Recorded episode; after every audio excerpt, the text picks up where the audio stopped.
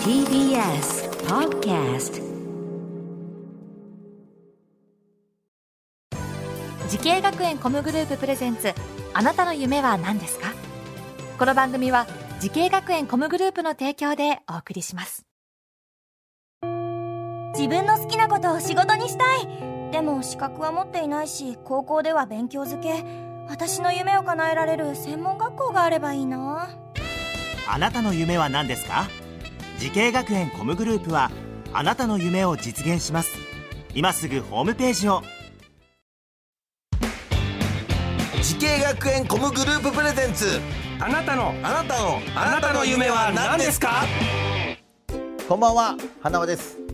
この番組は毎回人生で大きな夢を追いかけている夢追い人を紹介します。あなたの夢は何ですか？今日の夢追い人はこの方です国際交流イノベーターの伊集院さくらです。よろしくお願いします。よろしくお願いいたしますお願いします。いやーすごいですね これはなんなんていうの髪飾りというんですか？これはですね、うん今日このドレスはですね、うんインドネシアを代表するデザイナーのハリー・ダルソノさんっていう方がはい。送ってくださったもので、でこちらの頭はインドネシア大使館からお借りしてうきた。バリ島のえ？文化をモデルにした被り物きらびやかなねヘッドドレスっていうんヘですかね。ッドドレスですねこれは。はい。あのーラジオ聞いていて気になる方は YouTube でもご覧いただけますので ぜひとも見ていただければはい伊集院さくらさんの美しい、えーお姿を見れますんで。ありがとうございぜひ見てくだます。さいという感じでございまして今日よろしくお願いします。ますさあそんなえー伊集院さくらさんでございますけれども国際交流イノベーターというお仕事ですけどもどういったお仕事ですか？あの子どもたちや若者に国際文化交流の機会を提供するということをしてます。うーんそうですか。えそれは、えー日本のみならず？そうですね。今あのまあ現在はインドネシアと日本の子どもたちを中心にアートとして子どもたちをつなぐ目的で、はい。それで日本の子どもたちとインドネシアの子どもたちの、まあ、こう架け橋みたいないろんな活動をされているとかですかねはい。何年ぐらいやられてるんですかその活動は？今2011年にスタートをして10年です。実際にインドネシアに行ってうん、活動することもあるんですか、はい、そうですね。うんあの手掛けた国際交流はインドネシアのバリ島と宮城県の2カ国の10歳前後の子どもたちが始まりででその後2013年外務省さんの講演で日本とこう ASEAN の友好協力の記念事業っていう形の認定をいただいて2016年にはフィリピンにもご縁を広げて今はい「We are all one」っていうテーマでお互いの国を行き来するそういう文化交流を行ってきました。うんそうですか国際交流イノベーターを目指すようになったきっかけを教えてほしいんですけど、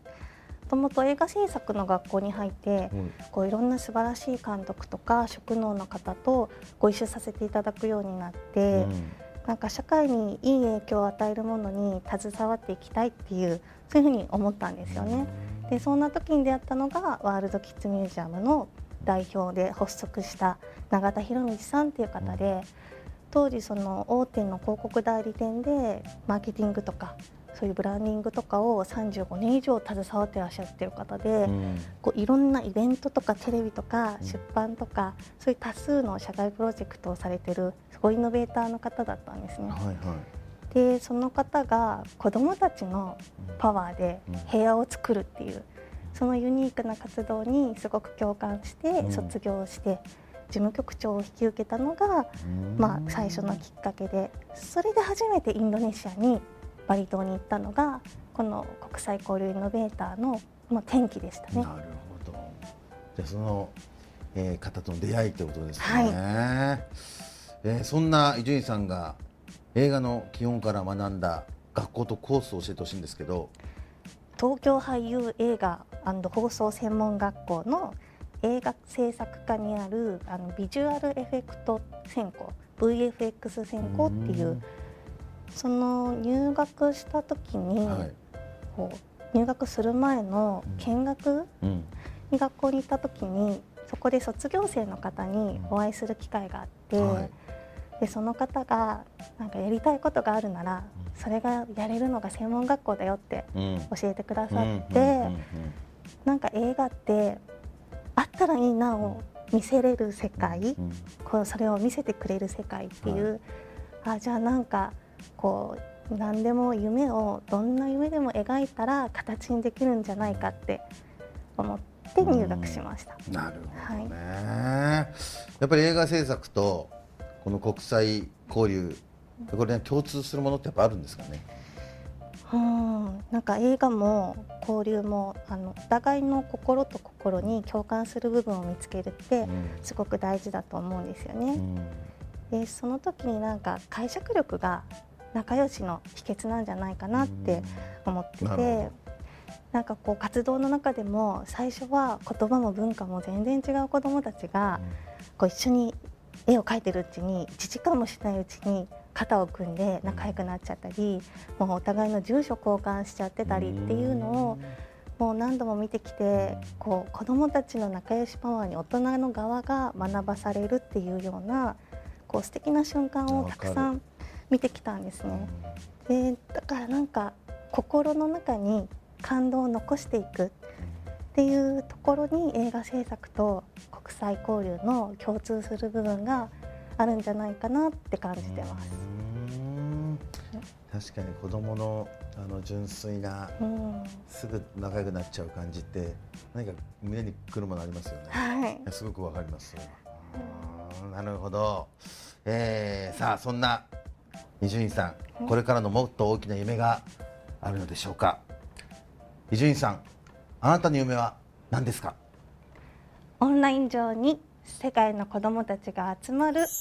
ールドキッズミュージアムを作りたい。おおー。オンラインで。はい、これまでは実際にね交流もしてきたんですけれども2024年までに世界中の子どもたちにも参加していただきたいんでなんかそういうこうアートとして一緒に仲良くなれるプラットフォームを作るっていうのが目標でなので今後も若いあのユースの皆さんとか子どもたちにそういったこう交流の体験の機会を作っていきたいと思っているのでそのための努力を惜しまずに進んでいきたいです。素晴らしいですね。ね、いや応援させていただきますよ本当に。あありがとうございます。いや僕もだから子供ねあの、い、ますんでやっぱ子供たちがねなんか今ほらコロナ禍でなかなか本当にあの僕らの時代と違いますからね、はい。ね普通に遊びも行けないし学校にも行けないというような状況もあったりしますんで確かにオンラインでね逆にあの全世界のね友達を増やすっていうはい。いい機会かもしれませんねこれはね。うん頑張ります。あありりがとうございますす。応援させてもらいます。ありがとうございます。この番組は YouTube でもご覧いただけますあなたの夢は何ですか？TBS で検索してください今日の夢追い人は国際交流イノベーターの伊集院さくらさんでしたありがとうございまありがしたとうございました。